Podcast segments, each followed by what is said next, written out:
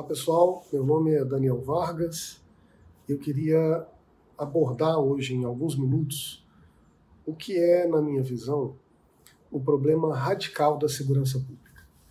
É claro que a segurança pública no Brasil, como em qualquer país do mundo, sofre de problemas. Em nosso caso especial, esses problemas são inúmeros. Mas me parece que entre esses problemas tem um mais central, mais fundamental, que ainda é relativamente pouco debatido e compreendido, mas sem cuja solução é difícil imaginar como o país pode avançar.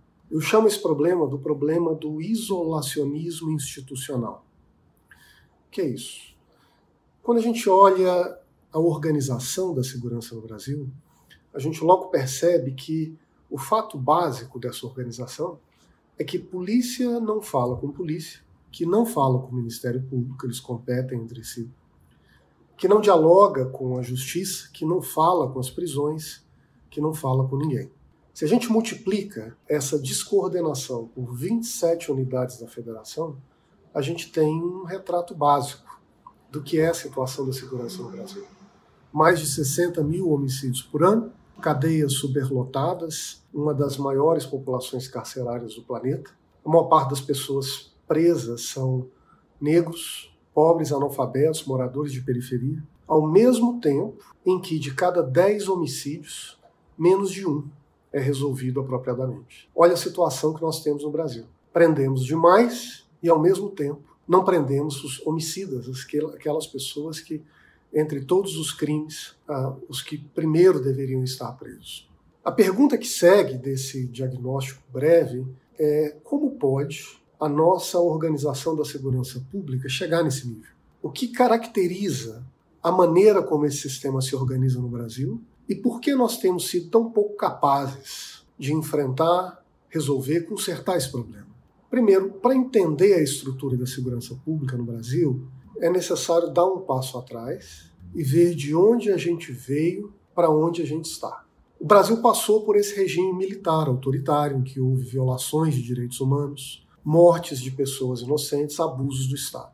Na transição democrática, emergiu como um consenso a necessidade de tolher o Estado para evitar que futuros abusos pudessem ser cometidos. E uma das maneiras centrais pelas quais o Constituinte fez isso foi de retirar o comando soberano das polícias que antes estavam na mão do governo central, transferindo de forma fragmentária esse poder para os estados e, ao mesmo tempo, elevar ao nível constitucional a organização de cada uma das peças do regime de segurança. Em outras palavras, nós fragmentamos o regime distribuindo poder, com isso enfraquecendo o poder central, ao mesmo tempo em que nós petrificamos o sistema, colocando-o inteiro dentro da estrutura constitucional brasileira. O efeito desse processo foi que, a partir de então, para que a gente pudesse alterar, aprimorar, fazer reformas no sistema, seria necessário mudar a Constituição. E como a Constituição estabelece um quórum muito qualificado para a alteração de suas cláusulas, e como o Congresso brasileiro é muito dividido e segurança pública sempre é um tema sensível, a verdade é que o Brasil praticamente nunca conseguiu construir a convergência política necessária para reformar o sistema. E hoje, o que prevalece é esse modelo institucional que faz como resultado do seu trabalho nascer esse isolacionismo institucional com um conjunto de elos desconectados, descoordenados, que tem como lema um por todos e todos por um. Bom, se é verdade que hoje nós temos um sistema muito ruim, se é verdade que nós temos uma estrutura de organização muito fragmentada e rígida, por que o debate político, por que as lideranças brasileiras não modificam esse sistema? A minha sensação é que parte da resposta para essa pergunta tem que ver com a maneira como nós temos diagnosticado, compreendido o que é central e o que é acessório na segurança pública. Como todo problema, como toda análise, nós precisamos ter uma lente a partir do qual a gente examina o problema. Seleciona os aspectos centrais, marginaliza os secundários. E me parece que tem duas visões que dominaram o debate político brasileiro ao longo dos últimos 30 anos. A primeira dessas visões é o que se convencionou chamar de punitivismo. O lema é bandido bom é bandido morto. Como resolver o problema da segurança? prender mais, aumentar as penas, aumentar o rigor policial, reduzir direitos. Essa me parece ser, em boa medida, a visão que está por trás de algumas das propostas que foram encaminhadas pelo presente governo. Contra essa visão, talvez seja ainda mais influente no nosso tempo, está outra que resiste, que questiona a primeira, mas que, a meu ver, também é limitada e que eu chamaria de vitimismo. O vitimismo vê toda forma de coerção estatal como uma espécie de ameaça à integridade das pessoas. Se o Estado prende, no fundo ele está apenas manipulando ideologicamente um sistema para marginalizar um conjunto de pessoas, assim assegurando a hegemonia de seus interesses. Essa visão vê todo preso como uma espécie de vítima de um sistema geral, injusto, controlado e dominado por poucos. Eu não vou debater os detalhes, os problemas, o histórico, os fundamentos de cada uma dessas visões, mas me gostaria de destacar um defeito comum que ambas compartilham. Ambas as visões, tanto o punitivismo como o vitimismo, têm em comum uma espécie de fuga institucional. Para elas, em última análise, o problema está em definir na ponta da linha se nós devemos prender ou se nós devemos não prender. Se o caminho é mais pena ou se o caminho é, em termos abstratos, resistir, pregar direitos humanos. Veja que eu não sou contra a ideia de direitos humanos, que tem uma tradição rica e um valor muito significativo para todas as democracias. E também não sou contra a ideia de que pessoas que cometem crimes devem ser presos. Mas o que me parece frágil nessas duas visões é tentar resumir o problema da segurança pública ao seu aspecto mais superficial. Lá na ponta, prende ou não prende? Direitos humanos ou não? E o que essa visão, a meu ver, superficial deixa de fora, o que ela oculta, invisibiliza, é justamente o atributo mais central do problema da segurança no Brasil, que é a sua infraestrutura organizacional. As engrenagens, os elos de conexão entre cada um dos órgãos da segurança nos três níveis da Federação Brasileira. Como resolver esse problema? Parte da ideia que eu tenho desenvolvido e discutido ao longo dos últimos anos consiste em colocar no centro do debate nacional uma outra visão dos problemas da segurança e outras prioridades. A outra visão é o que eu tenho chamado de um federalismo cooperativo, que faça às vezes desse isolacionismo institucional que organize um sistema coordenado, inteligente, inovador, capaz de experimentar, aprender e evoluir com o tempo. E para construir esse federalismo cooperativo na segurança pública, que nós não temos, me parece que o Brasil deveria olhar para o desafio segundo três dimensões. Essas são também três dimensões centrais do federalismo em qualquer área e que na segurança pública merecem uma atenção especial. A primeira é a dimensão vertical do federalismo, a relação entre União, Estados e município. Essa, a meu ver, é a central. Na saúde, na assistência e na educação, essa estrutura vertical do federalismo avançou relativamente bem, mais na saúde que na assistência, mais na assistência que na educação, desde a Constituição de 88. Na segurança, contudo, em razão desse sistema estratificado, nós fizemos praticamente nada. Para alterá-la e para colocar em marcha esse sistema que comunica e avança, eu sustento que o Brasil deveria colocar em prática, implementar, três elementos básicos. Primeiro, fixar metas nacionais para todos os órgãos isentes na segurança pública. Essas metas serviriam como uma espécie de farol, de luz comum que orientaria a comunicação e o avanço de todo o sistema. Segundo, construir um regime nacional de dados. Não é possível que em segurança o único dado nacional que nós tenhamos ainda hoje seja o número de mortos, que aliás é produzido pela saúde. Os dados, se centralizados, padronizados e alimentados periodicamente com transparência, nos dariam não só mais visibilidade e transparência sobre a realidade, mas também nos daria um impulso para a gente aprender com as nossas experiências e ver o que funciona e não funciona. Terceiro, dado por si só não é conhecimento. para que ele seja convertido de fato em conhecimento e que oriente com clareza, com rigor a implementação de políticas públicas, ele precisa ser interpretado.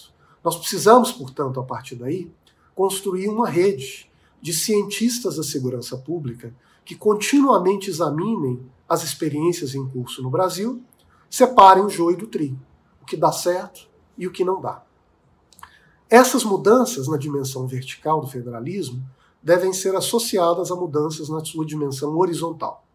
Como eu falei mais cedo, essa dimensão horizontal diz respeito à relação entre os órgãos no sistema de segurança, Ministério Público e Polícia, Ministério Público e Judiciário, Judiciário e Prisões, Prisão e Comunidade, mas também entre municípios e estados.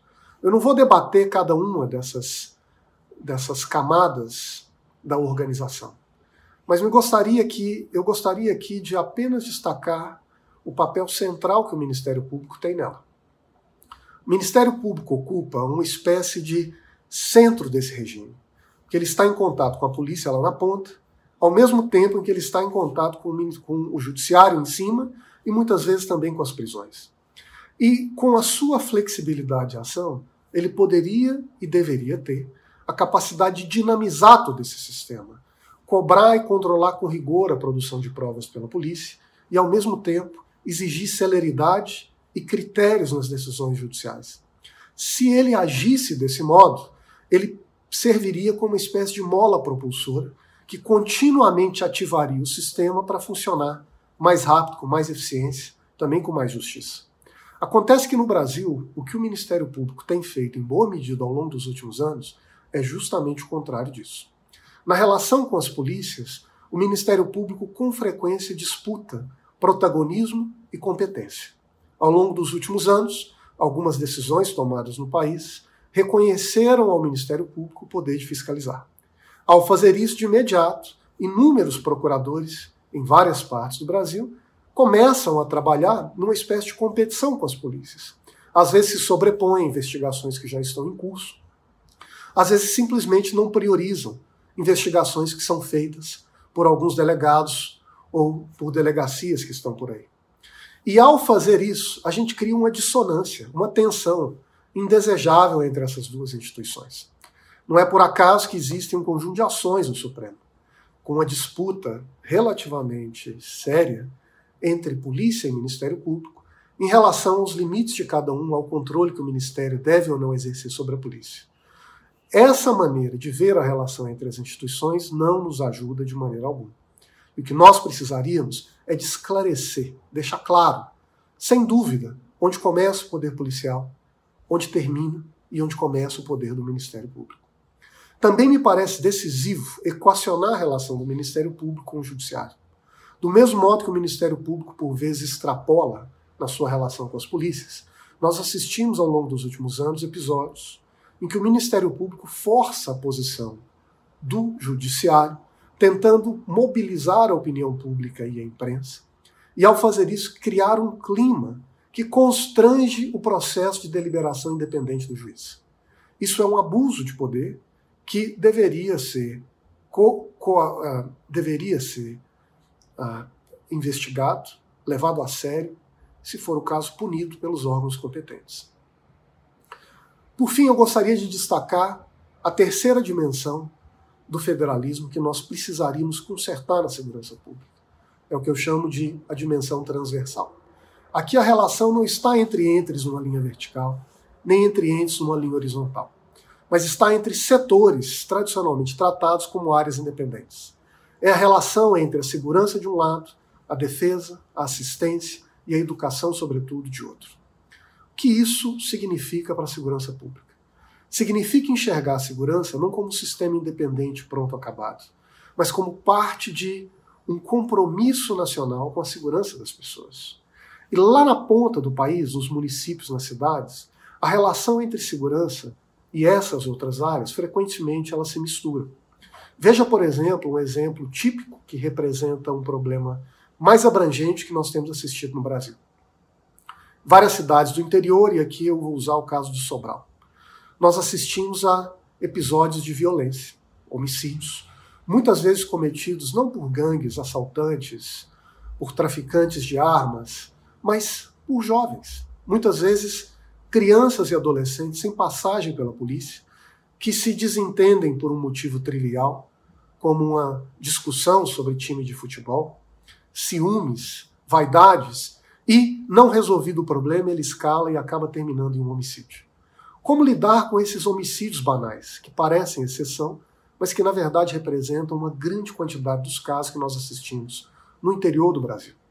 E me parece que enfrentar um problema dessa natureza exige de nós olhar para esse homicídio não apenas sob o olhar policial, judicial ou sob essas outras dimensões do federalismo, mas olhar para esse homicídio como parte de um problema social complexo. Porque esse jovem ou essa criança que uh, perdeu a linha, que uh, perdeu seu controle, cometeu um crime grave, com grande frequência, e isso é o que os estudos e a experiência de Sobral têm nos revelado, é uma criança que, ao longo dos últimos meses ou anos, passou por um conjunto de problemas em outras áreas sociais. Porém, esses problemas foram considerados pelas outras instituições como sinais frágeis e relevantes que não mereceriam maior atenção. Em muitos casos, uma criança que recentemente deixou a escola, abandonou o estudo, ou que teve um problema familiar, foi parar no hospital com um roxo, uma ferida, mas que não parecia ser grave, ou que já procurou uma assistência social para discutir algum outro problema familiar, mas que também não foi visto como algo muito complexo. Porém, o acúmulo desses problemas aparentemente superficiais, se não tratados rapidamente pelo Estado, podem, em alguns casos, acumular e acabar produzindo um homicídio. Como lidar com um problema como esse? Nós precisamos, além da integração vertical e horizontal dos órgãos da segurança pública, também pensar em maneiras de aproximar as atividades de assistência, educação e saúde dos órgãos de segurança locais. Isso exigiria um compartilhamento de dados e de experiências para que nós capacitemos o Estado e o país a descobrir o crime antes que ele ocorra. E, portanto, realizar uma espécie de busca ativa dessas crianças fragilizadas ou vulneráveis para tentar tratar o que ainda são sintomas leves antes que esses sintomas leves escalem e acabem produzindo um criminoso grave.